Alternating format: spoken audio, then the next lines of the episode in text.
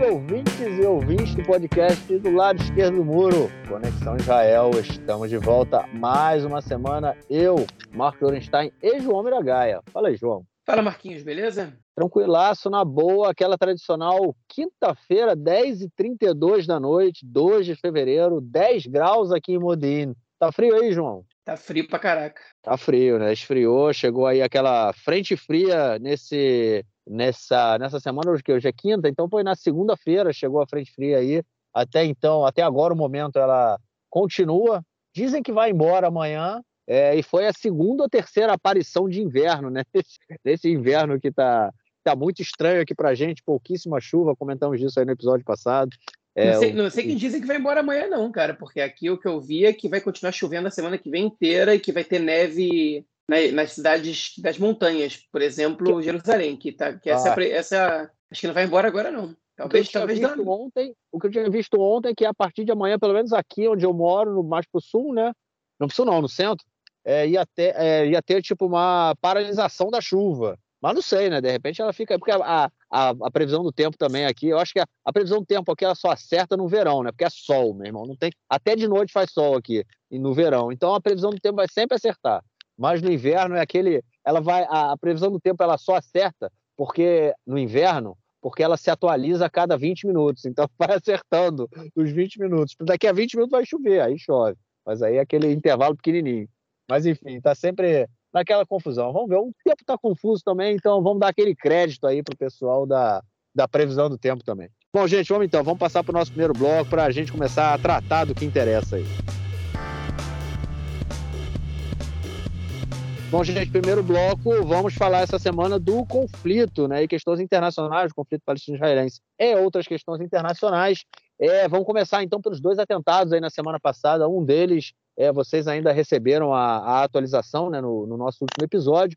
É um atentado na cidade de Jerusalém, no, é, é, na sexta-feira de noite, né? Pessoas que estavam é, saindo de uma sinagoga é, foram atacadas por um, um palestino é, de Jerusalém Oriental que no bairro de, que fica no norte né, de Jerusalém, já bem na, na vamos dizer assim, na, nos subúrbios ali de Ramala, né, um bairro chamado Neve Yaakov, é uma área é, que ela foi anexada, não só anexada, né, é uma Jerusalém, quando ela foi anexada em 67 na Guerra dos Seis Dias, ela era, ela tinha uma fronteira municipal de Jerusalém Oriental, tá, que eu estou falando agora, a jordaniana, né, ela tinha uma ela tinha uma, uma extensão municipal, uma área municipal de 4 quilômetros quadrados, né? Sendo que a cidade velha é um quilômetro quadrado, ou seja, sobrava mais três quilômetros ali para o lado, e aquilo ali tudo era Jerusalém é, jordaniana. É, quando ela foi anexada a Israel em 67, é, não só essa, essa a, Jerusalém jordaniana foi é, anexada, mas as fronteiras foram ampliadas também em direção ao norte, é, não só em direção ao norte, né, mas também em direção ao leste, em direção ao norte, é, em direção ao norte é onde foi construído esse assentamento, né, que hoje é, é, dentro da municipalidade de Jerusalém, então é tratado como um bairro, né, mas é um, um, um bairro em território ocupado, na né, Jerusalém Oriental, e é, foi nesse bairro aí que foi cometido esse primeiro atentado na noite de, de sexta-feira. E um outro atentado que aconteceu no sábado, é, no bairro de Silwan, né, Ir David. Né? Ir David é um assentamento que tem no bairro de Silwan, Silwan é um bairro palestino também, Jerusalém Oriental, que fica bem embaixo, para os ouvintes que conhecem a Cidade Velha, o Portão do Lixo, né, que é o, vamos dizer assim, é uma das entradas é, mais é a entrada mais rápida, né, para o Muro das Lamentações, é, que era o portão onde na época do, do templo, né, era onde saía o, o lixo do templo, era retirado por ali. É, e no bairro que fica exatamente ali embaixo, chama-se Silwan e tem um assentamento chamado Ir David. Por que Ir David? Porque ali é onde foi, é, depois as escavações descobriram que foi a primeira Jerusalém, né? A Jerusalém foi construída pelo rei Davi, ela era naquela região ali. Então, nessa região, no sábado, né, é, um jovem palestino de, é, árabe, né, de Jerusalém Oriental, é, é, de 13 anos, ele pegou uma arma e é, atirou contra é, judeus que passavam ali na, na, na área, feriu duas pessoas e acabou sendo morto por outras, por outras pessoas ali que estavam na região. É, João, foi uma semana extremamente violenta é, na, enfim, no conflito como um todo. É, a gente tem aí, até o momento, né, a gente está no dia 2 de fevereiro, a gente tem 35 mortos é, na Cisjordânia, é, uma semana também que foi marcada por uma série de atentados terroristas contra propriedades da, de população de, de palestinos, né? É, carros queimados, casas queimadas, é, propriedades destruídas, ninguém preso é, e muita violência, João. É, o que, que a gente pode esperar daí para frente, cara? Mais violência. É, pode esperar mais violência, sem dúvida. É, se vai, se, enfim, não, eu não posso dizer se vai aumentar o nível, mas, mas cessar ela não vai, né? Até porque tem mais coisa que, que a gente não vai comentar que, é, enfim, que, que, que, é, que não, não, é violência que não é exatamente consequência dessa, desses atentados ou, de, ou, enfim, ou dessas ações, mas que, mas que fazem parte da mesma onda. Só antes de começar, vou introduzir um, uma palavra só na, na tua fala, né, que é a cidade de Davi, né, que é esse sítio arqueológico é, que está escavado ali na região de Siloã, que agora a prefeitura de Jerusalém, de um tempo para cá, é, separou esse pedaço do bairro né, e, e enfim, renomeou de, de Cidade de Davi. É, não existe absolutamente nenhuma prova concreta de que, é, o, rei, que o rei Davi tenha edificado aquela parte da cidade, nem que ele tenha morado ali. Essa é, ainda não encontraram nada que identificasse a cidade de Davi com o rei Davi. Existe uma, uma arqueóloga chamada Inat Mazal que, que acredita que aquele que o palácio, né, que, que o grande muro que tem construído ali é, é, enfim, que né, nessas escavações que eles encontraram nessas escavações, seja o muro do suposto palácio do rei e que então ele identificou como palácio do rei Davi. Mas eles encontraram ali escavações do, do século VIII, é, antes da Era Comum, e outros rei, e selos, né, e moedas que, que, que né, enfim, que lembravam outros reis, né, e outros personagens importantes. Inclusive vários deles aparecem na, na, na Bíblia, né, no, no no livro Neviim, né, no, no, livro de profetas da, do, do, do Tanar. É, enfim, então o lugar, o lugar foi a capital do reino, é, do reino de Judá, ok? É, mas, enfim, do reino de Israel também, em determinado momento, é, mas não há evidência alguma que o, que o rei Davi tenha estado ali,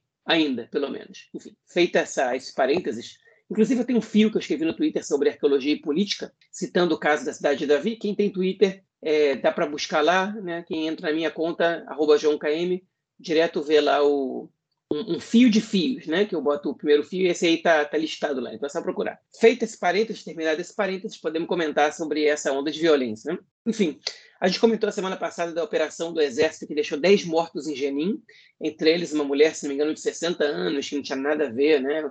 Os outros nove, segundo é, as forças de defesa de Israel, é, eram é, estavam envolvidos né, com, no, nos conflitos com, com, com Israel, com os militares. Agora a gente já tem um pouco mais de informação sobre, sobre aquele caso. Parece que, enfim, Israel estava buscando é, prender um, um, membro da Jihad Islâmica teria telefonado para sua mãe, né, e dito para ela entregar o filho dela, ou então eles iam entrar lá e ele tinha risco de ser morto, e, e enfim, e vendo, depois de algumas horas, né, recebendo uma resposta, na ausência de uma resposta, é, as forças do Exército, do, do, do Shabak, né, do Serviço de, de, Segurança, que é o Serviço de Inteligência aí da, enfim, do Serviço de Segurança do Serviço de Inteligência, que é a AMAN, eles entraram ali na, é, na cidade de Jenin, no campo de refugiados de Jenin, e começou um tiroteio, começou, enfim, ali a guerra entre os dois grupos, o exército israelense muito melhor armado, obviamente, é, enfim, não perdeu ninguém, enquanto 10 palestinos foram mortos, entre eles essa mulher que eu citei agora, que até agora, pelo menos que a gente sabe, é a única que não, não tinha envolvimento com o tiroteio especificamente, que obviamente não,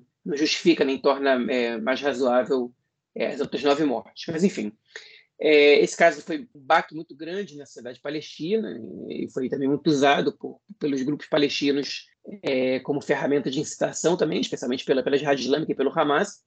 E no sábado a gente teve um atentado é, a tiros, é, aí, como a gente comentou na edição passada, né, no, numa atualização que a gente teve que gravar no sábado de manhã em Neve Yaakov, que é o bairro, o assentamento, né, o, o bairro judaico é, mais isolado do centro de Jerusalém, né, em Jerusalém Oriental, no caso. É, as pessoas saindo de uma sinagoga, enfim, foram sete mortos e oito feridos, é, crianças de 14 anos, enfim, um atentado bastante cruel. É, e depois, no outro dia de manhã, já no, enfim, no próprio sábado, não de manhã, de tarde, eu acho, aí na, cidade, na região da, da cidade de Davi, é um, um garoto de 13 anos é, feriu duas pessoas e depois foi neutralizado. Né? Enfim, é, essa é a consequência da onda de violência que a gente está vivendo agora, essa é a consequência da, do, da total falta de esperança né, do, do, dos dois lados, né, a radicalização dos palestinos. É consequência também da falta de esperança, também de uma, do enfraquecimento da autoridade palestina, que, enfim, que parte grande disso é de responsabilidade de, do governo de Israel.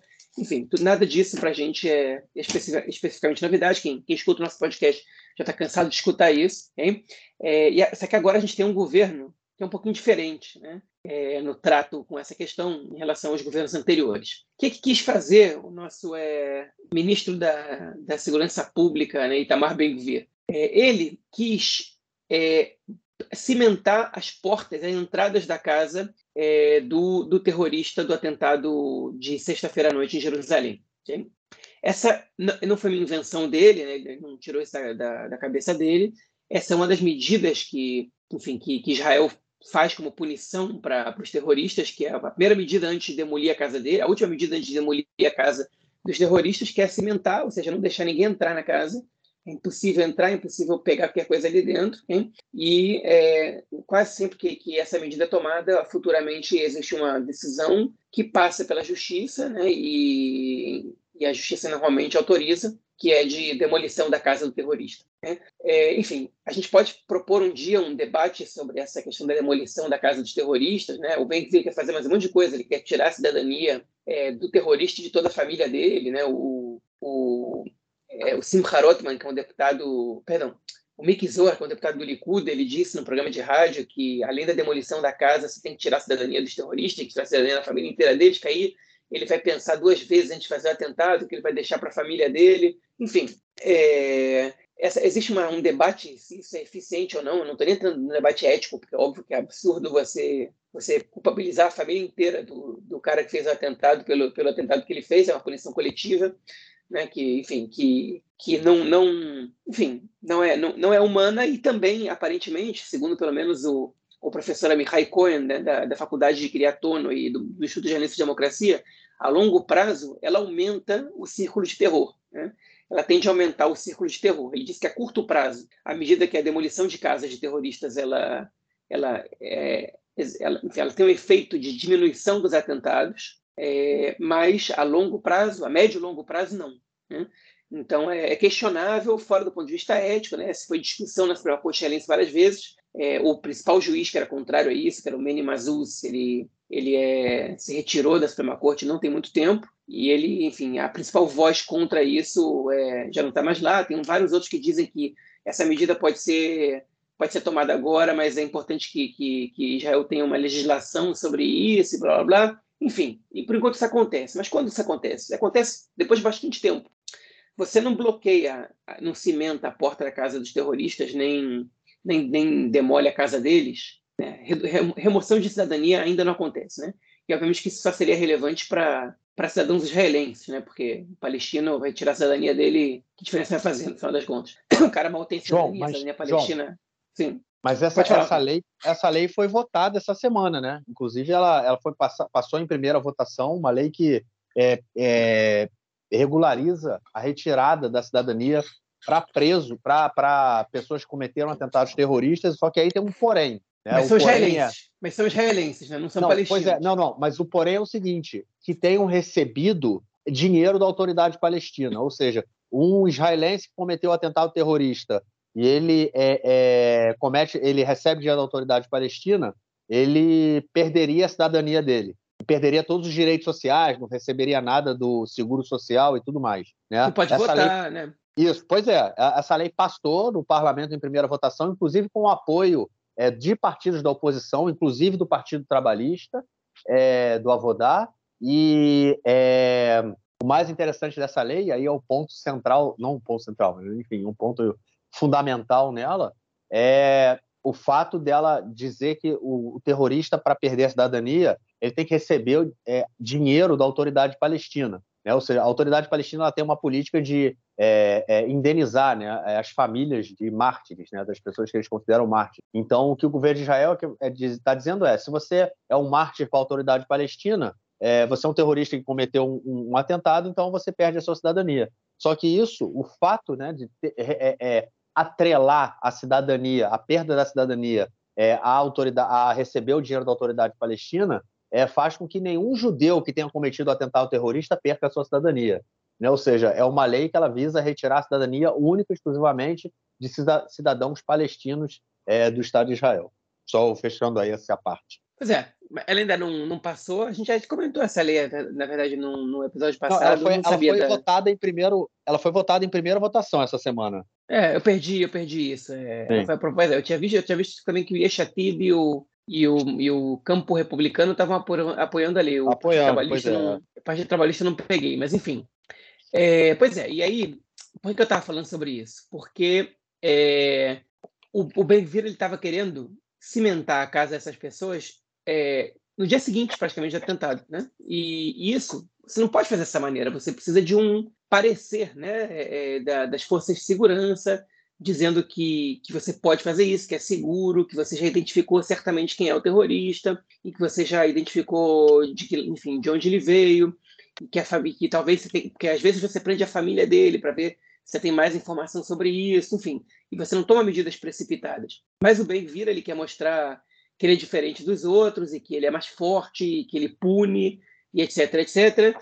E aí ele, ele, ele queria fazer isso. E aí a conselheira jurídica do governo, né, a Galita é, é, Barabi Miara, ela disse para ela disse que aparentemente, né, porque isso foi em portas fechadas, ela disse você não pode fazer isso assim. Tipo, você tem que. Você não tem um parecer das forças de segurança dizendo que, que tem que fazer isso.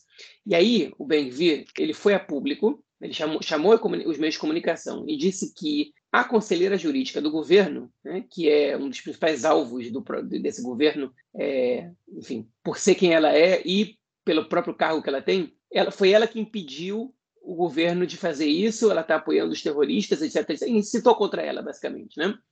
É, e ela disse: não, o que ele está falando é verdade. É, simples, simplesmente não é verdade. Enfim, essa é a primeira polêmica que teve com ela essa semana, é a primeira de três, né? E, enfim, e, e nesse pé a gente está. O Ben quer, quer tomar decisões precipitadas, porque ele acha que isso é que isso é uma brincadeirinha dele, que não é, não é sério o que ele está vivendo, ou, ou, ele acha realmente que isso, que isso é, é o que tem que ser feito, o que é mais perigoso ainda. Né? E, e a gente tá, a gente que engole as consequências disso, né? Nesse caso, o, o Netanyahu não é burro, né? Ele sabe que ele sabe que essa medida que o Ben está propondo, ela não é boa para ninguém, nem para Israel. Então não, ele não, não vai, ele está satisfeito com essa com essa interrupção. Se não fosse a, a conselheira jurídica da, do governo, seria o ministro da Defesa, ou seria o chefe do Exército, ou seria a Suprema Corte. Alguém, alguém evitaria isso de acontecer agora. Ou seria o próprio Netanyahu, né? Então ele fica satisfeito quando outra pessoa tem que fazer esse trabalho, porque ele não joga contra a própria base dele. Né? Mas, enfim, essa é, a, essa é a situação que a gente vive agora, com essas inconsequências. E a outra inconsequência do Ben-Gvir, eu já vou emendar no próximo, na próxima notícia do bloco, é o seguinte, ele decidiu, como ministro da Segurança Pública, acabar com as padarias que existem nos presídios é, de segurança máxima, né, que são os presídios que concentram é, os, os, os presos palestinos, basicamente. Né? Então, chamam é, é, presídios de segurança, como se os outros não fossem, mas enfim são é, os, os, que têm a ver com a, com a questão nacional palestina. Então, os, os presos do Hamas, do Fatah, do, da Jihad Islâmica, dos outros grupos, eles estão é, eles estão eles estão nesse tipo de, de presídio. E, enfim, eles nesses presídios eles podem fazer pão, né? fazer, em geral eles fazem pão árabe, né? Que aqui chama pita, tem um tipo de pão árabe que é grande que chama lafa, né? Enfim, que é o pão que, que se costuma fazer aqui é um passatempo para os presos, né, para eles fazerem alguma coisa, enfim. É, e, e, eles comem melhor, né? Eles comem a comida mais fresca, em vez de ter que comprar o pão de fora. Porque, enfim, o preço tem que alimentar, né? Você não pode ele morrer de fome. E o Benfica que ele fez, ele, olha essa frase que ele soltou. Eu, o preso não, não faz sentido o cara que fez atentados e que matou que, que matou judeus, ele falou assim mesmo, é, teja, possa comer pão fresco como, como se fosse um luxo dentro do presídio. Então ele cortou isso okay? e mandou comprar é, o pão de fora. Okay? Agora, só para vocês terem uma ideia, essa medida do Ben-Gvir, ela tem um gasto é, de um milhão e meio de shekel, hein? porque fazer o pão no presídio é muito mais barato que comprar o pão fora. Um milhão e meio. Um milhão e meio de shekel, para vocês terem uma ideia, é mais ou menos 400 mil dólares. Esse é o que ele está que ele está gastando agora comprando pão de fora em vez de deixar os presos fazerem dentro, que era uma coisa que os presos queriam. Né? Não é que não é que, enfim, que, que ele foi obrigado. Os presos queriam, os presos estavam satisfeitos com isso. E os presos ficaram putos, tipo, eles não gostaram, né? E essa piora nas condições, enfim, ele já anunciou que não vai mais ter cela individual, vai botar beliches em cubículos minúsculos, enfim, ele acha que presídio é para é as pessoas sofrerem, né? É aquela visão arcaica. E aí, É, enfim, muitos presos ali eram do Hamas, né, outros da Jihad Islâmica, e a, a resposta do Hamas à Jihad Islâmica foi chuva de foguete, né, na, né de terça para quarta, né, de anteontem para ontem, ou de quarta, não, de quarta para quinta, de, on, de, ontem para hoje, né, dia que a gente está gravando quinta-feira, de ontem para hoje, é, foram disparados 12 foguetes da, na, na, região da faixa de Gaza, né, durante a madrugada, durante a noite madrugada. Israel também atacou Gaza como resposta, enfim, que é uma mostra da insatisfação é, dos grupos palestinos, né, do Hamas e Jihad Islâmica principalmente, contra essa medida do Ben-Gvir. Olha só, o cara faz uma medida populista dessa, né, gasta dinheiro do Estado para ter que comprar pão de fora, e aí bota as famílias para dormir em bunker e as crianças para chorar traumatizadas com isso, é, gasta mais dinheiro ainda porque teve que acionar o Kipato Brasil, né, o, do, o domo de ferro, que é a, que é a tecnologia israelense, e cada míssil interceptado né, custa mais ou menos 50 mil dólares para os cofres israelenses, pensem em 12, são 600 mil dólares, né? ou seja, já chegamos aí numa brincadeira de mais de 3 milhões de shekel, hein? e ainda bombardeia a faixa de Gaza, causando destruição lá. Até agora a gente não sabe de nenhuma morte. Hein? Enfim, é, mas e, e, não pense que isso não tem gasto. Tá? Um avião desse aqui em Israel que sai até a faixa de Gaza e bombardeia e bombardeia a faixa de Gaza também é alguns milhares de dólares né, nisso aí. Fora os. Nem, nem chegando no custo humano, fora a destruição de Gaza, né, de prédios e tudo mais. Enfim, uma medida populista dele, cortar o pão dos presos, é isso que gera. Né? Enfim, é com esse tipo de imbecil perigoso que a gente está tendo que lidar aqui. Então, eu queria só falar algumas coisas sobre o, o que você falou aí do, do Benvir. É, é, cara, a parada é a seguinte, ele está conseguindo muito pouco, né? Ele está tendo muito pouca é, vitória no governo até o momento, é, a não ser pela violência no, nos territórios ocupados, né, na Cisjordânia, que realmente está comendo solto e ele é, gosta da violência, isso não é um problema para ele. É, então, acho que essas medidas populistas elas têm como ela tem como elas funcionam na verdade como uma cortina de fumaça, justamente por essa é, falta, por essa impossibilidade dele de entregar o que ele prometeu. Né? Ele achou que ia chegar aí no cargo dele a fazer o que quisesse fazer e ninguém ia falar absolutamente nada. Só que ele está começando a entender que não é assim que a banda funciona. E ele vai e essa é a política dele, vai ser a política dele o tempo inteiro durante esse governo, né? Puxar o governo para a direita, é, transformar, é, criar o caos, né? É, eu acho que é isso que ele quer, porque quanto maior, mais caótico for, mais forte ele fica e, e mais forte ele consegue, é, é mais força ele vai ter para conseguir implementar essas políticas racistas dele, né? Que é só o começo. Eu acho que essa questão dos presos aí é, é um ponto, mas enfim, é, é, é é mais uma forma que ele tem, né? O que ele está fazendo com os presos, isso tudo que você colocou, é, mais uma forma de você provocar. Né? Ou seja, a função dele no governo é provocar, é criar o caos. E, e ele está tendo dificuldade de, em, em, vários momentos de fazer isso e de aplicar políticas mais pesadas. Então ele, ele, é, é, é, o que ele entende, né, o que ele faz nesse momento é bagunçar realmente e tentar aí, no, em caso de casos mais extremos, conseguir aprovar medidas de expulsão de, de, de palestinos, é, de você permitir aí o selamento né, da, da, das casas. Tem alguns casos, você falou do, de, de, colocar concreto, mas tem muitos casos que eles simplesmente é, é, soldam a porta né, da casa das pessoas, as pessoas não têm portas e janelas, e as pessoas não têm como entrar. Isso em Hebron, né, naquela cidade, na cidade apartheid 100%, né, lá no, no, no sul aqui de, de, no sul de Jerusalém, né, 40 quilômetros ao sul de Jerusalém, ela, é, isso é muito comum toda tem uma rua que ela é rua fechada, foi fechada para a população palestina da cidade, é que é onde era, o, era, o, era a feira, né? Então assim, todas as lojas da feira foram fechadas e elas foram seladas é, com, com soldados, foram soldadas as portas. Né? Então as pessoas não têm como entrar, como sair. Isso já tem aí 20 anos. Então é só uma política que continua. Então o Ben está aí para isso, para criar o tumulto, né? Ele, é, esses dois atentados né, aconteceram é, enquanto ele é o ministro da, da Segurança Nacional, né, é, ele está sendo cobrado por isso. Ele sempre, quando houve atentados aí no, no, no governo anterior, né, eles falavam pro, é, cobravam isso do Bennett, cobravam do, do, dos partidos da direita, e agora é isso que o Benjamin está sofrendo aí. Estão falando, meu amigo, olha só, no teu governo, olha o que os caras estão fazendo. É, atentado aqui, atentado ali, então a resposta que ele tem que dar é isso, é, é ir é radicalizar mais ainda e mais à direita. o que leva a gente aí a uma, a uma série de problemas, né? Porque, enfim, a gente já vai tendo, tendo ideia aí de, de para onde isso tudo vai andando.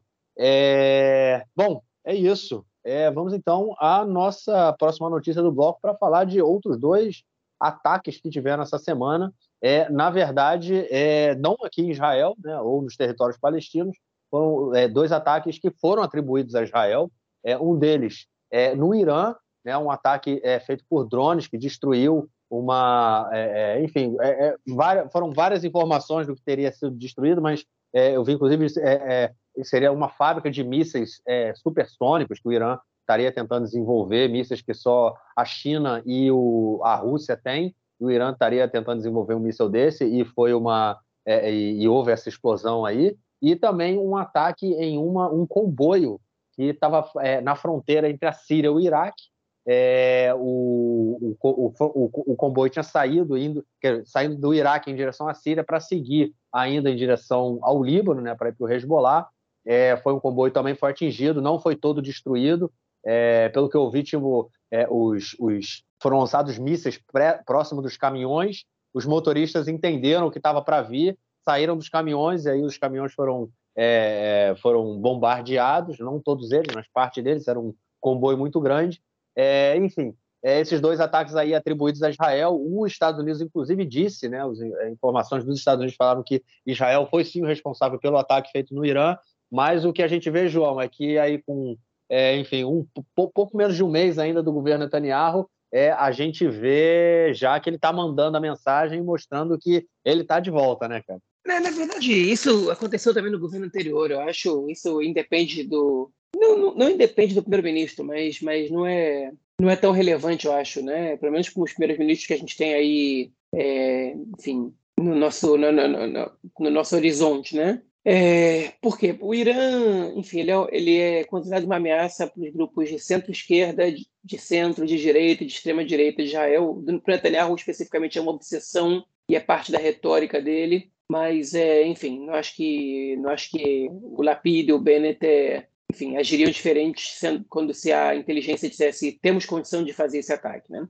É, a, a, gente tem que dizer isso de maneira bem clara. É, esse ataque foi um ataque muito bem organizado, um ataque que precisa de uma estrutura, é, enfim, de primeira mão, né? E que, que você precisa de meses de planejamento e você precisa aproveitar uma oportunidade. Né? E, enfim, essa é a, essa foi a oportunidade que aparentemente Israel aproveitou, né? porque aparentemente, ninguém, a gente não vai ter certeza, é, porque ninguém admite, enfim, o governo israelense nunca admite isso, é, pelo menos demora muitos anos para admitir isso, mas aparentemente foi Israel que fez esse ataque. Primeiro, já no dia seguinte, algumas fontes norte-americanas, eu estou falando obviamente do ataque da a fábrica de munições, né, do, do, dentro do Irã, fábrica de armamentos, né, é, uma fonte norte-americana já, já tinha é, enfim, acusado Israel de ter feito esse ataque. E logo depois, é, o próprio governo iraniano disse que, de acordo com as investigações que eles tinham feito, foi um ataque do regime sionista que estava por trás desse ataque. Enfim, a dúvida do Irã era quem estava por trás desse ataque seria Israel ou os Estados Unidos. Mas não é um ataque típico dos Estados Unidos, esse é um ataque típico de Israel,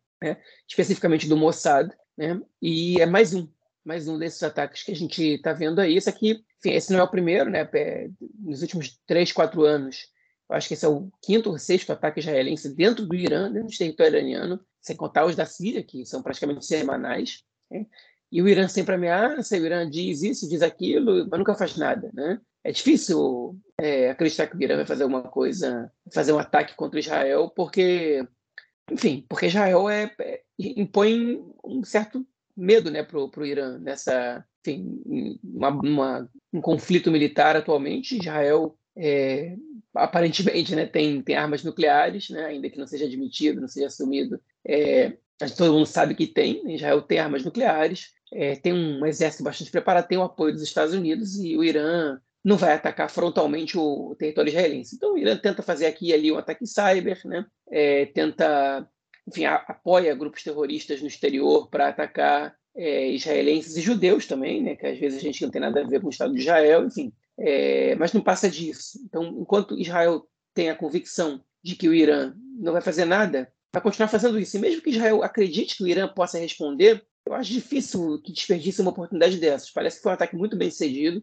Eu escutei aqui alguns especialistas de segurança né, da, da reserva é, dizendo assim: Israel fez esse ataque, foi muito bem executado, porque, pelo que a gente conhece dessa, dessa fábrica de armamentos, em Suafá, né, o nome da cidade, é, ela é é uma das principais do Irã, que produz inclusive drones, que estão sendo inclusive é, usados agora na guerra da Rússia e da Ucrânia, né? Que estão sendo vendidos lá para a Rússia, enfim, e que estão sendo cedidos à Rússia, no caso, né? E que, enfim, que é parte do armamento de primeira do Irã. Quem acha que o Irã é um país que não tem indústria bélica desenvolvida está muito enganado. O Irã tem, tem, enfim, tem um potencial é, bélico bastante respeitável para a região, é, a ponto de vender drones para a Rússia, né? E, enfim, e é, foi um ataque eficiente, né? Você não, não, impede o Irã de voltar a produzir, não acaba com o arsenal iraniano, nem, nem perto disso, mas você dá uma, um golpe. Era o que acho que era o que Israel queria fazer. Né? Se quisesse fazer mais que isso, tinha feito uma ação diferente dessa. É isso. Vamos então ao nosso próximo bloco para tratarmos de questões da política interna esta semana. Gente, primeiro, primeira notícia aí do bloco sobre os protestos. É isso aí, os protestos continuam. Semana passada, no sábado, é, cerca de 100 mil, diminuiu um pouco, né? Foram cerca, a estimativa é que cerca de 100 mil pessoas saíram às ruas é, pelo país inteiro para protestar contra a reforma do judiciário é, que está sendo encaminhada aí pelo primeiro, pelo, pelo governo, né? Não pelo não só pelo primeiro-ministro, mas pelo governo como um todo. É, e, enfim, é, as pessoas continuam discutindo muito né, toda a questão aí da, da reforma é, é, judicial e indo para a rua. É, João, essas manifestações aí, que rumo estão levando, cara? As manifestações estão colocando pressão, e elas estão. A gente comentou bastante disso na semana passada, né? elas estão colocando pressão, mas elas é, mas elas não, enfim, elas, elas crescer, não só em número, né? elas precisam crescer também em, é, em enfim, em importância, né, em, em convencer o presidente do outro lado para que o governo possa, possa questionar se vai tocar para frente essa reforma ou não. Elas puramente falando, né? Agora, a carta dos economistas ela está rendendo até agora. Ela está ela tá fazendo um efeito danado. Para quem não sabe do que a gente está falando, volta lá na edição passada, a gente no episódio 172 e escuta, porque, enfim, é, é, vale muito a pena, né? Mas, em resumo bem rápido, é, uma lista de quase 300 economistas assinou uma carta dizendo, mostrando, se mostrando muito preocupados com o que pode acontecer com a economia israelense caso essa reforma é, que basicamente enfraquece de maneira crucial o poder judiciário israelense, né? E dá ao poder executivo muito mais força, enfim, poder sobre o judiciário, no caso. É, essa, as consequências podem ser desastrosas e elas seriam consequências que aconteceriam de maneira gradual a médio prazo e segundo o que eles disseram, essa semana se somou a essa preocupação é, o Kahneman, né, não o zagueiro do Grêmio, o Prêmio Nobel de Economia da Universidade de Tel Aviv, na Universidade de Tel Aviv, se não me engano. É, enfim, ele também disse que é, que é muito perigoso, enfim, que, que vai ser um país diferente depois, e que o que vai acontecer com a economia israelense, ninguém, tipo, não dá para prever, mas coisa boa não vai ser. Né? O Netanyahu foi a público e nenhum economista apareceu do lado dele, o que não é bom sinal, porque ele podia ter procurado respaldo, economista importante, e não foi, não foi o que aconteceu. É, enfim, presidente do, do, Banco Central israelense, o ex-presidente do Banco Central israelense, enfim, um monte de gente importante da área econômica já foi a público, os, os, os high-techistas, né? É, os, os, donos dos bancos e diretores dos bancos estão dizendo que as pessoas estão tirando dinheiro dos bancos israelenses, enfim, isso antes da reforma e a Knesset, né? ser, ser, ser aprovada em primeira leitura, a primeira parte dela. Então, isso é o que isso é o que está acontecendo agora com, essa, com, essa, com esse projeto de reforma aí. E se o governo não está balançado com isso, é, eu não sei o que vai fazer ele balançar, né, basicamente, porque realmente é muito. As, os alertas são gigantescos. Não são os alertas de que, é, que vai acabar com a democracia, vai acabar com a economia, enfim. As organizações responsáveis por medir o crédito do país, né, o risco para o crédito é, também estão ameaçando, enfim. A situação é muito complicada. E aí quem entrou na, quem entrou na jogada agora, né, de vez, foi o presidente é, Yitzhak Buji Herzog, né, é, querendo, já, já propondo uma medida em quatro etapas, uma negociação sem condições prévias né, entre o governo e a oposição, na verdade, entre o governo e os manifestantes. Né? Ele não colocou a oposição no jogo, até porque ele não pode intervir, né? A Knesset tem suas regras para, enfim, para propor o debate entre governo e oposição. Mas o presidente ele pode propor uma intermediação de uma conversa entre o governo e as forças, as forças de oposição, no caso, né? os manifestantes, os que estão contrários a isso. Ele propôs a comissão de uma a, criação de uma comissão é, para avaliar isso, para que se chegue num denominador comum. É, olha, a função do presidente é fazer isso. Okay? Em situações normais. Essa não é uma situação normal. Eu acho que numa situação normal, o presidente tinha que fazer o que a mesma coisa que fez a, a conselheira jurídica do governo. Ela foi a público essa semana, do mesmo jeito que a presidente do, do, do, do Supremo, da Suprema Corte de Justiça fez na semana passada, a Esther Hayut, e falou que essa reforma é perigosíssima para a democracia israelense, ela enfraquece o poder judiciário de uma maneira sem precedentes, ela coloca, ela subjuga o poder judiciário aos poderes executivo e legislativo, né? Porque enfim, porque o poder legislativo ele já é ligado ao executivo em Israel, né? E se você se você submete o judiciário, se você coloca a eleição de juízes na mão do judiciário, perdão, na mão do executivo, se você é, é, é, fragmenta cargos ali, divide em dois, é, enfim, pode passar por cima as decisões deles relativas às, às leis, é com caráter constitucional, você desequilibra totalmente o jogo, fazer justamente o contrário do que eles estão dizendo, dizendo que estão equilibrando o jogo, o que eles não estão equilibrando. É óbvio que tem problemas no sistema judiciário israelense, é óbvio que uma reforma honesta viria, viria bem agora, é, dentro da perspectiva da democracia liberal, né? É, essa reforma que estou propondo agora não é não é o que o país precisa. O presidente ele sabe disso, mas ele prefere ser, ser amado pelos dois pelos dois lados aí e, propor uma negociação numa situação que ninguém quer muito conversar, né? E que principalmente o lado do governo quer fazer passar essa força está ignorando as críticas, está ignorando os alertas, né? e estão fazendo na raiva, na base da raiva, estão né? acabando com, a, com, com, com, é, com, as instituições do Estado que incomodam ele. Né? E, enfim, o judiciário é, é, uma, é a principal e, e é a primeira. Daqui a pouco vai ser a polícia, daqui a pouco vai ser o exército obrigatório, né? Principalmente para as forças é, ligadas ao exército, enfim perdão, ligadas à ortodoxia, e, daqui, e, e, por aí vai até chegar em todas as instituições que foram construídas é, nesses últimos 70 e poucos anos, especialmente pela esquerda sionista, né, que é que para esse grupo aí da direita populista é, autoritária representa as elites e o deep state e, e são instituições é, que enfim que não representam o povo e etc etc e aí vão trabalhar para para acabar com cada uma delas. Esse, esse, é o objetivo deles. Se eles vão conseguir, é outra história. Mas eles estão trabalhando para isso, estão trabalhando muito sério para isso. Estão trabalhando para isso mesmo, né? Acho que essa é a, a, principal questão deles, é enfraquecer qualquer tipo de independência dos, dos poderes. É, o ataque, é... você comentou no bloco anterior, né, da, da posição da, da assessora, né, da é...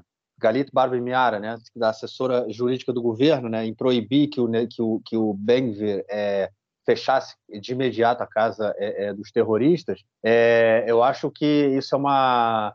É, é, e aí você falou, né, que o Netanyahu dá graças a Deus, Chico. É bom para ele porque ele não precisa, ele não precisa fazer isso. Alguém faz o papel sujo por ele, o trabalho sujo no caso por ele.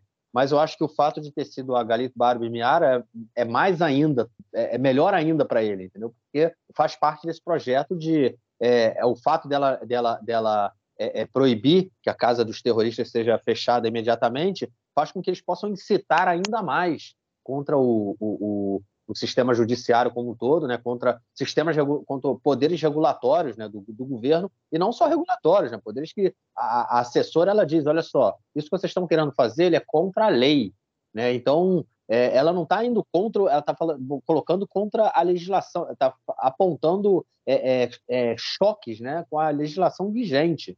Ou seja, não é, ela não é contra o governo, né?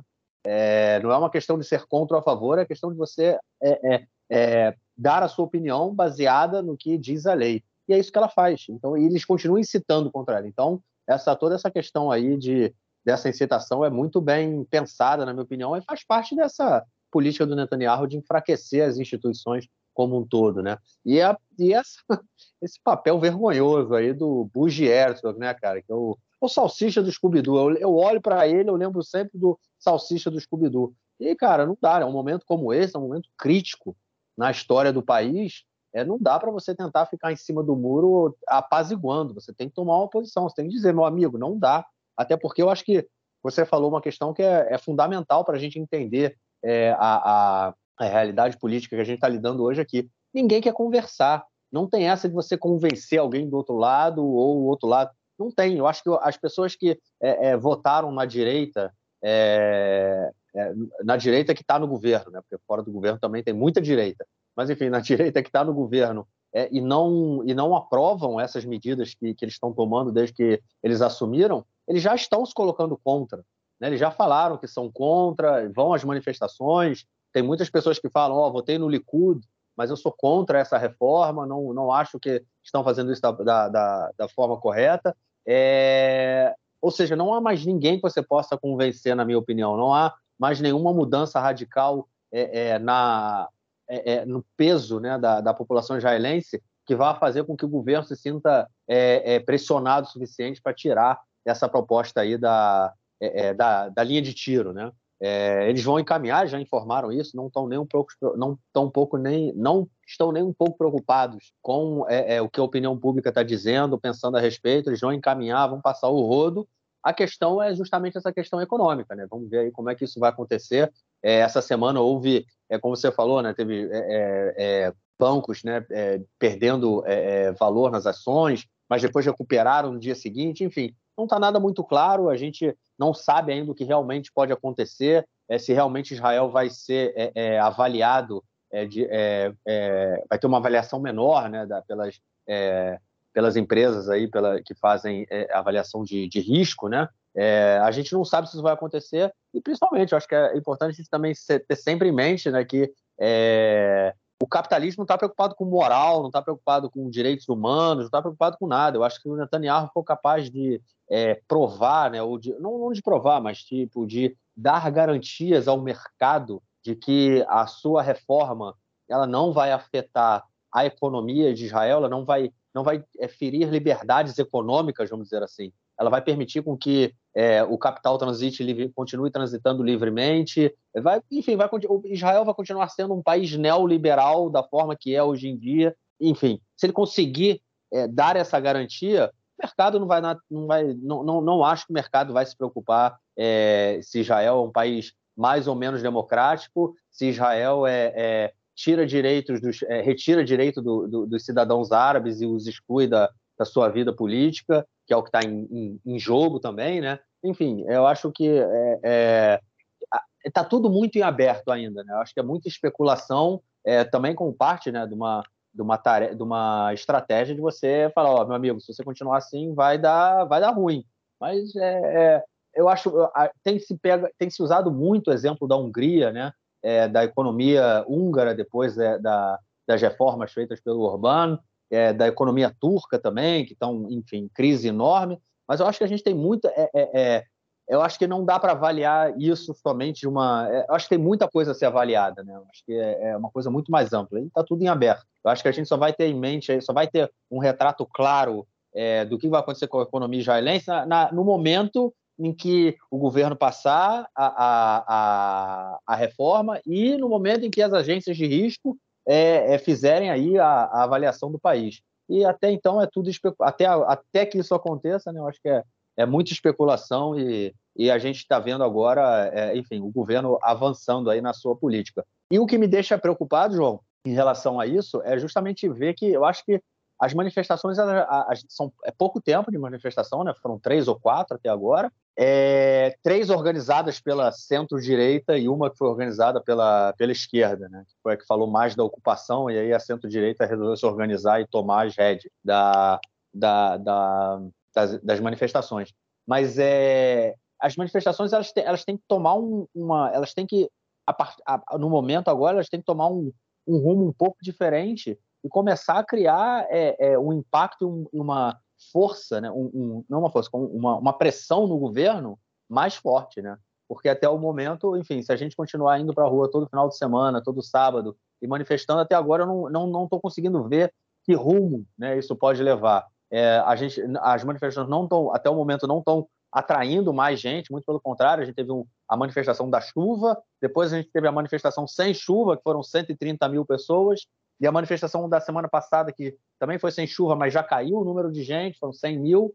Enfim, amanhã tá final de semana aí, como a gente falou lá no início, né? Pode ser que tenha chuva aí, então pode ser menos e a gente não sabe. Mas assim, as manifestações, é, é a, a, opinião, a, as manifestações agora têm que seguir um rumo diferente. A gente tem que criar métodos de pressionar o governo de uma forma mais efetiva, porque senão a gente vai ver aí o, o carro passar. É, é isso. Vamos então à nossa próxima notícia do bloco, que é sobre a visita do secretário de Estado americano Anthony Blinken, que veio aí a Israel essa semana, é, encontrou né, com o governo, com a oposição, e também foi lá na autoridade palestina, na Cisjordânia, encontrar com Abu Mazen. Mas aqui em Israel, João, ele deu um recado bem claro e falou que espera que Israel é, continue sendo é, uma democracia, pelo menos aí nos termos liberais da palavra. Pois é, o Antônio Blinken esteve aqui em Israel essa semana, ele se reuniu com Netanyahu, se reuniu com algumas outras pessoas é, importantes do governo, é, e deu uma entrevista coletiva com Netanyahu, né, que ao mesmo tempo disse que os Estados Unidos seguem apoiando Israel e que o pacto entre os dois é muito forte, né, e aí deu uma cutucada dizendo que o pacto também é ideológico. Os Estados Unidos têm a convicção de que é, os valores que os, os, Estados Unidos têm são semelhantes aos valores israelenses, pelo menos em grande parte, é, e que isso é o que faz com que esse pacto seja forte, né? e que espera que esses valores sejam mantidos por Israel. Né? Então, para bom entendedor, meia palavra basta. A gente também tem notícias, tem informação, né? por meio dos meios de comunicação israelenses, que, na, que nas conversas privadas o Blinken cobrou o Netanyahu sobre, sobre essa reforma. É, e, enfim, então, então vamos, vamos ver se vai fazer algum efeito essa, essa pressãozinha. Eu não sei qual foi o tamanho dessa pressão né, que os Estados Unidos fizeram, mas uma pressão teve. E, e acho que essa visita dele para Israel é só a primeira parte. Né? Os Estados Unidos não estão satisfeitos com essa reforma e, e a verdade é que os Estados Unidos têm tido problema com os países que foram por esse caminho. É, eu não acho que é o caso de Israel especificamente, porque porque a direita israelense que está realizando essas reformas não, não, tem, é, não tem um sentimento é, é nacionalista anti-americano, né? É muito diferente o nacionalismo aqui em Israel, o sionismo é muito diferente do, do nacionalismo é, chauvinista húngaro, né? A mesma, mesmo as correntes mais racionárias do, do sionismo. Então, nesse, nesse sentido, eu não vejo, mas, mas eu sim vejo que os Estados Unidos vai ficar sem é, argumentos para defender Israel, que, que, que, enfim, que vai ter problemas com isso e que você tem menos controle do que Israel vai fazer com as armas americanas também, né? É, e isso é, enfim, é uma condição para que você mantenha o pacto militar funcionando dessa maneira. É, um exemplo claro disso é que o Blinken não quis, não quis nem saber de reunião com o Ben-Gvir e com o Smotrich. Então, tá aí, é, é, o receio deles na nossa cara. É isso aí, todo mundo, todo mundo receoso com o que vem pela frente. Bom, vamos então à nossa próxima notícia do bloco, com o sobre o deputado Simcha Rotman. É isso aí, o deputado, o deputado estrela dessa dessa coalizão aí, desse governo até o momento. Ele é o responsável aí por apresentar é, é, leis extremamente polêmicas, é, é que inclusive, é, enfim, que, que, ameaçam aí, né? Ele é um dos apoiadores aí dessa, dessa lei, da, dessa reforma judicial que foi apresentada pelo Levin, mas o Rotman, ele é o representante aí do, do que há de mais é reacionário, né? No governo israelense essa semana, é, desse novo governo israelense. E essa semana ele lançou aí um projeto que pretende a, a Roca Shvitá, né, a, lei, a, a lei das greves, é, é uma lei básica, né, e ele pretende aí é, criar, né, fazer modificações na lei que é, é tornem as greves ilegais, né, visa, é, acabar com o direito de greve e também é, dificultar aí que sindicatos se, se sustentem. É, João, é muito retrógrado e tem tanto quanto de fascista nisso, né, cara? Não, isso é, assim, é clássico, né? Ele está sendo tá se... O que está acontecendo agora em Israel é que a direita israelense está sendo muito influenciada pela, pela, pelo Partido Republicano e por essas novas é, movimentações do Partido Republicano. E isso é, enfim, isso é se vê nessa proposta de lei do Simcha Rotman, okay? Ele diz que, na verdade, é uma lei liberal, né? Que ele quer, enfim, do mesmo jeito que você tem direito a se filiar um sindicato, também tem direito a não se filiar né, e que o dinheiro vem do contribuinte, vem do, vem do filiado e que, e que enfim, e que o, o sindicato acaba, acaba é, tomando decisões por toda a categoria e mais ou menos, em média, só um terço dos trabalhadores de cada categoria são filiados ao sindicato, então que o direito, que, que a greve, ela, ela não possa ser obrigatória para quem não quiser fazer, e isso basicamente é, é, é, enfim, é proibir as greves. Ele quer proibir as greves do, dos, dos trabalhadores essenciais, né, que que hoje em dia já tem uma série de restrições para fazer greves, enfim, que é, que é várias outras medidas. O negócio é que o Simcha Rotman ele está ele, ele, ele tá jogando um pouco para a base dele, mas ele sabe que essa proposta muito dificilmente vai passar. Até porque o próprio partido Degla Torá, né, que é um dos partidos que compõem o judaísmo da Torá, já disse que vai votar contra. Okay? Os partidos é, ultra-ortodoxos, o Chas, o Degla Torá, eles não têm interesse em, é, em, enfim, em, em, votar em leis ultraliberais, né? Não porque eles sejam socialistas, não são, mas eles, é, eles são do assistencialismo do Estado. E, enfim, eles sabem que eles têm também representantes na, na, na Estadruta né, que, é a, que é a central sindical do principal central sindical do país. Eles, enfim, eles têm representantes, em, é, inclusive na gestão da Estadruta Ovdin, né? É, tem, tem representantes de uma série, tem, tem é, uma série de sindicatos, eles têm representantes e, e sabem que, que isso é jogar é um tiro no pé para eles. Né? Então, assim, esse tipo de proposta ultraliberal, é, esse governo não passa. Né? É, é, é, triste dizer isso, porque, porque se fosse um governo com, formado pelo, pelo Likud, com, as, com o, o campo republicano e o Yeshatid, essa proposta talvez passasse. Né?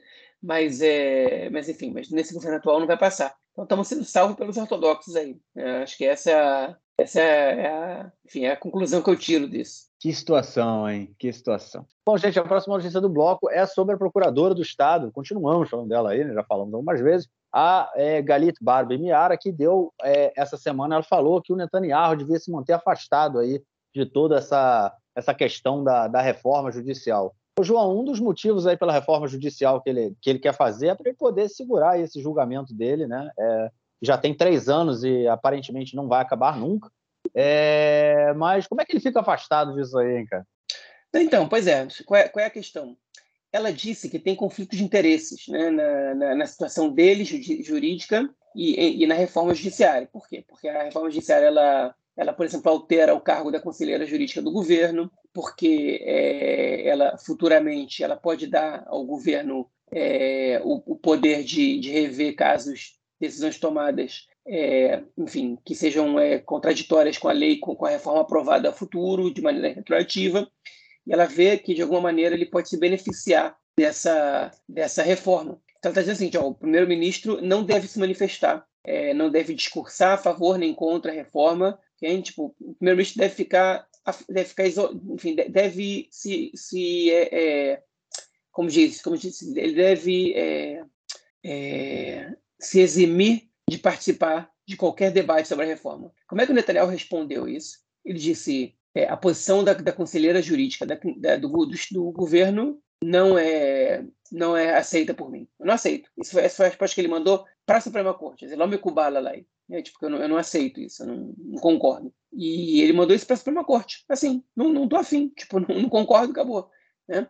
Só que ela está lá para determinar isso. Ele pode protestar contra isso, né? E foi o que ele fez. E agora isso vai para a Suprema Corte. A Suprema Corte vai decidir se Netanyahu vai poder se envolver nessa, nessa reforma ou não. Agora, sinceramente, eu vou dizer para você, o Netanyahu já está comemorando que essa, essa decisão, porque não é bom para ele, não é bom para o país que ele se envolva ele pode ficar quieto e dizer o seguinte, ó, o governo, tomou, a colisão tomou essa decisão, eu não me envolvi. É, e depois ele não paga o pacto, né? Se depois é, é, enfim, vem uma conta cara por isso, ele pode dizer o seguinte, ó, foi uma decisão da colisão, não foi minha. Eu, é, inclusive, estava até proibido de me envolver nisso. Então ele não sai nem como traidor, nem como, nem como apoiador. Né?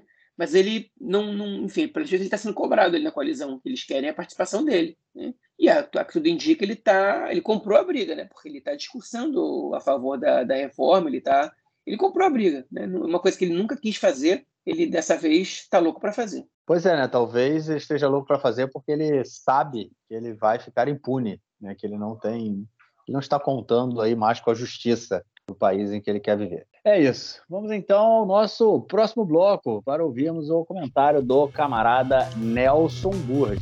Manda aí, mestre. Meu caro Gorenstein, amigos do Conexão Israel, do lado esquerdo do muro, mandar um abraço para o João, que é figurinha carimbada nas manifestações políticas de rua aqui em Israel. João sempre com seu megafone e com seus cartazes e palavras de ordem. Apoel Tel Aviv no basquete. É, o Apoel Tel Aviv no basquete, no grupo B da Eurocopa de basquete, é o segundo lugar. Primeiro lugar na Liga Israelense e segundo lugar na primeira fase no grupo B da Eurocopa de basquete. Ganhou do Aquila o último jogo, 78 a 60, um grande resultado. E o Apoel Tel Aviv, há poucos anos atrás, mais de 10 anos atrás, não são tantos assim, volta para o basquete. O basquete do Apolo Tel Aviv tinha terminado. Eles voltam como uma agremiação de sócios, como uma ONG. O cantor já falecido, Ari Karsten, que era um grande torcedor do Apolo Tel Aviv, foi um dos primeiros sócios, bancou isso aí, foi galgando passo a passo e chegou à elite do basquete israelense. Agora, jogando o campeonato europeu, está muito bem obrigado, galgando e buscando quem sabe, uma classificação histórica para as fases seguintes, para as, para as fases principais da Eurocopa de basquete. O Ari Karsten, que já escreveu música de título do Apolo Tel Aviv no futebol em 2000, e o, e o Ari Karsten, que escreveu e cantou na sua música Saleat, Ve'ani Roshev Apol Shuv Ifsida, e aí eu penso, o Apolo perdeu de novo. Só que agora no basquete, com essa fase maravilhosa, ele poderia cantar Ve'ani Roshev Apol Shuv Nitzcha. E eu penso, o Apolo ganhou de novo. É isso aí, um grande abraço. Valeu, Nocinho, obrigadão. E estamos aí na semana que vem. Pode mandar o um comentário na quinta, na sexta ou no sábado pela manhã. É, João, algo mais a declarar ou a gente fica por aqui, cara? Ah, tem sim. Essa semana a gente recebeu um tweet bem legal, né, de uma uma, acho que nova ouvinte nossa, né, chamada Dani Iglesias, né, e até um comentário de um sujeito chamado Diego Fonseca, também ouvinte nosso, que parece que gosta de, de escutar a gente antes de dormir. Espero que a gente não te dê sono aí, Diego. Mas, enfim, comentários é, disse que o podcast como se fosse um livro de cabeceira, né, para ele. Enfim, olha, a gente, gost, a gente gostou de escutar esses comentários. É, a, gente, a gente recebe muito feedback privado, esse feedback foi público, né? Enfim, a gente fica feliz de saber que a gente tem novos ouvintes. E é verdade que a gente está numa maré boa, com, com o nosso número de ouvintes subindo, e se não fossem vocês aí divulgando a gente, a gente não chegava a lugar nenhum. Então, obrigado aí pelos elogios, obrigado por escutar a gente, obrigado por, por ajudar a divulgar, porque realmente é, não é disso que a gente vive, é, a gente a gente é totalmente voluntário nisso, pelo menos até por enquanto, mas é mas enfim, então a gente vive dos elogios, né? A gente alimenta a alma, alimenta o espírito. É isso, é isso mesmo, alimenta a alma e o espírito. Mas é legal, é sempre legal ver esse feedback e, e ter o contato com os ouvintes. Então é isso, João. Nos falamos aí na semana que vem, numa quinta-feira, que não sabemos se, se será chuvosa ou não. Vai, vai, na vai tentar na, ir à manifestação essa semana, cara? Vou, vou, vou tentar ir. Aonde? Haifa? Nada, mas vou tentar ir em Haifa. É sempre difícil prometer. É, pois é, semana passada eu vim aqui perto de casa, ou de repente essa semana eu venho aqui de novo. Até porque Mas tá tendo, aí... tá tendo em Carmela aqui pertinho, mais cedo. Ah, tá legal. tendo também é algumas mesmo? paradas de. É, teve 50 pessoas. Mas tá tendo em parada de, de, de enfim, em viadutos também. Que Viaduto. Teve, é. Pois é, tá tendo um monte dessa. Então, em alguma eu vou me somar com certeza, não sei qual. Beleza, é isso aí. Vamos que vamos. Semana que vem a gente fala então. Um forte abraço. Abraço, até mais. Valeu.